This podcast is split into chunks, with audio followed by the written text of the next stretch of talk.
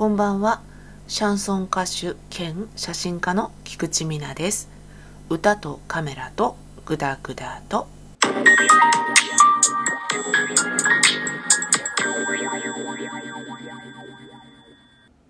はい、こんばんは。今日のトークのお供は日本酒で雪の松島というね、これは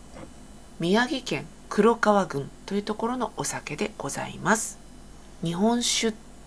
お好きな方ならお分かりだと思いますけれど開けるとどんどん味が変わっていくんですよね。でこの前は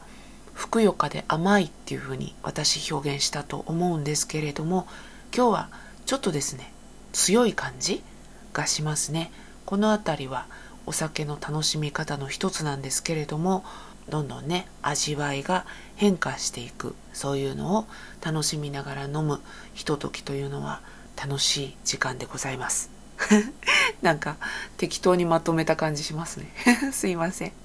えっ、ー、と、えー、またちょっとねライブのお知らせさせていただきたいと思います、えー、4月2日ですね土曜日。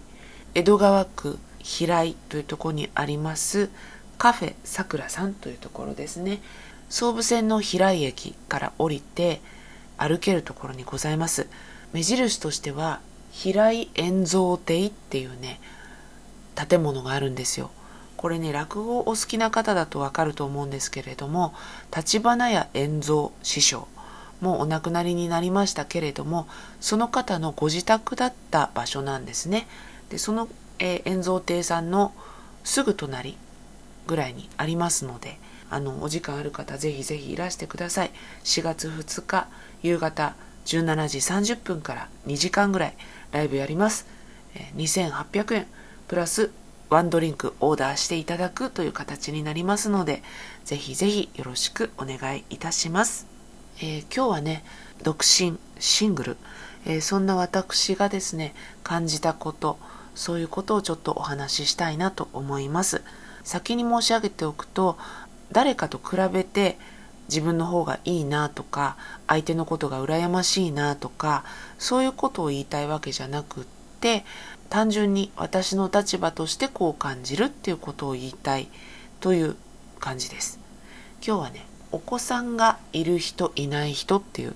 話ですね。なぜこの話題を話そうかなと思ったかというと芸人さんで空気階段さんっていらっしゃるじゃないですか。でそちらの片方の方がもぐらさんっていうんですよね。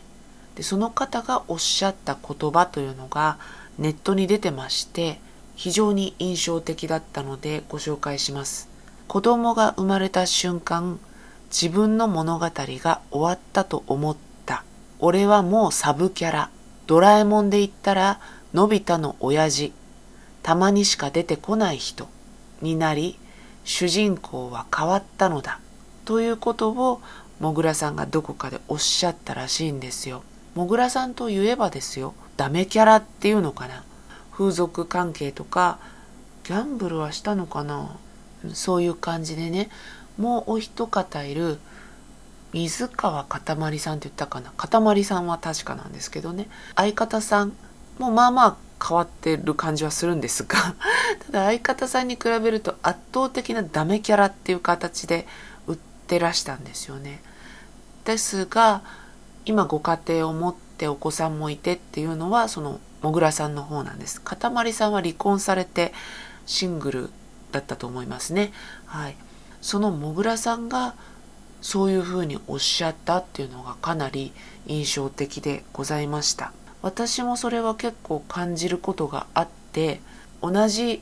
年で同じように生きてきてっていう友達とかあとまああこの人同学年だな同い年だなっていう人と出会ったりすると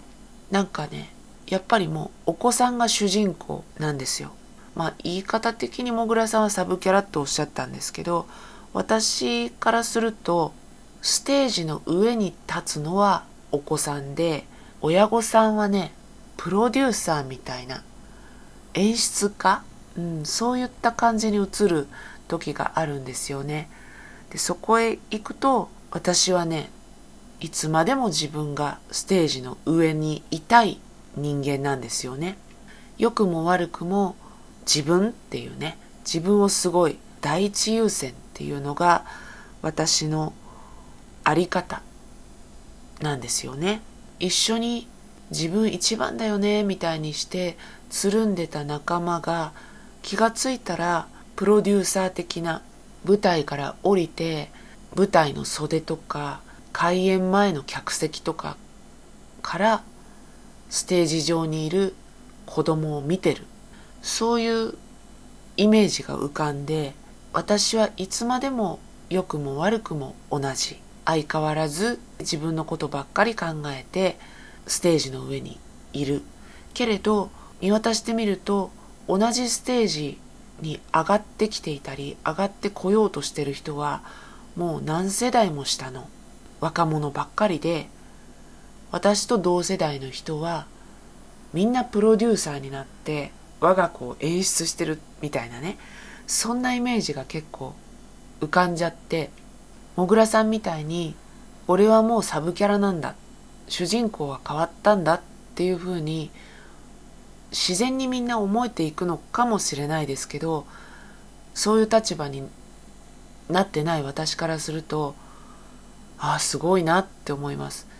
あんなに俺が俺がみたいにしてた友達が気がついたらあ俺はもうサブキャラだから主人公は変わったんだよってさらっと言える感じになっているみたいなね。うんなんか私は一人だけ取り残されたような気がしちゃう時もありますね。知らない間に時間は経って時は進んでいてみんな歩を進めていて私だけがずっと同じ位置で私は私はってやってるっていうそんな風に思えちゃう時も正直言ってあります。でもねこうやってお話しすると孤独っていうの？寂しいみたいな風に捉えられちゃうかもしれないんですけどそう思う時もあるっていう感じですね。ステージ上にいたいんですよ私。成長しないなって思われるかもしれないけど本当良くも悪くもです。だから自分のことを考えることでもう人生の時間が終わっちゃうんですよね。結構ね。なんてやつだ。うん。だから人としての成長はあんまりできないかもしれないしだけど自己実現というか自分がしたいこと自分の理想とする道を追い続けられるっていう自由さとかそういったものはやっぱり圧倒的に手にしているわけですよね。それはもう時間的な問題とか金銭をどのぐらい自分のためだけに使えるかとかね。そういうことも含めてですけど、うん、なので自分はもうサブキャラだよって言えてしまうそういう人をねすごい達観してるなって思って私はそういうふうに大人になれなかったなって私はずっとある意味で子供のまま老婆になって死んでいくんだろうななんてあなんか寂しい終わり方になっちゃいましたけどそうやってね思ったりすることもあるのでした。というねそんなお話でございました。それでは今日はこの辺でバイバイ。